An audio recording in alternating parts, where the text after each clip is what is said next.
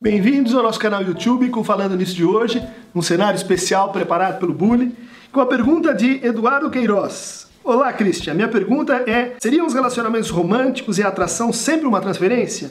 Explica isso um pouco, agradeço. Boa pergunta, Eduardo. Ela é uma pergunta que atravessa a nossa experiência clínica assim frequentemente com certas pessoas que vivem o seguinte drama. Né? Elas se interessam por outro ou por outra e, e desenvolvem assim uma amizade mais íntima e de repente de um lado há uma paixão, do lado há desejo e do outro aparece assim uma espécie de função de amigo uma função de amigo que a gente não consegue largar e que a gente não consegue cruzar essa barreira e sexualizar e libidinalizar e transformar aquela amizade assim tão íntima, tão companheira em outra coisa, como às vezes é o desejo de um ou o desejo do outro.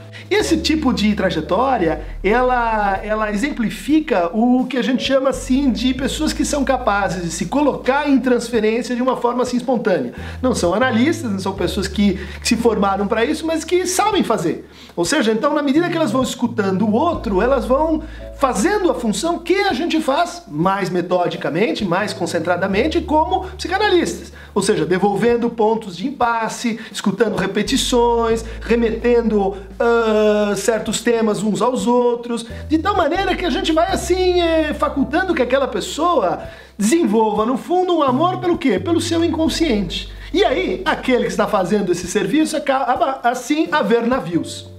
No fundo, a transferência é uma experiência compósita. Né? Ela é composta por processos de identificação, por processos de demanda e por processos de fantasia.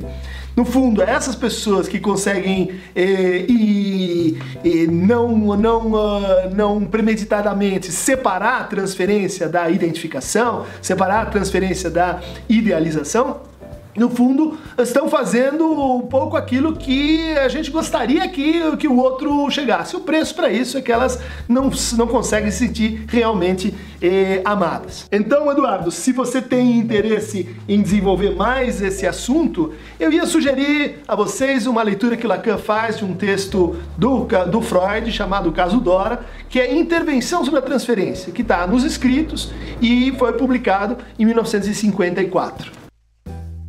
Quem quiser receber mais informações sobre eu falando nisso, basta clicar no Aqueron Tamovebo, hoje representado pelo nosso relógio do passado. Até lá!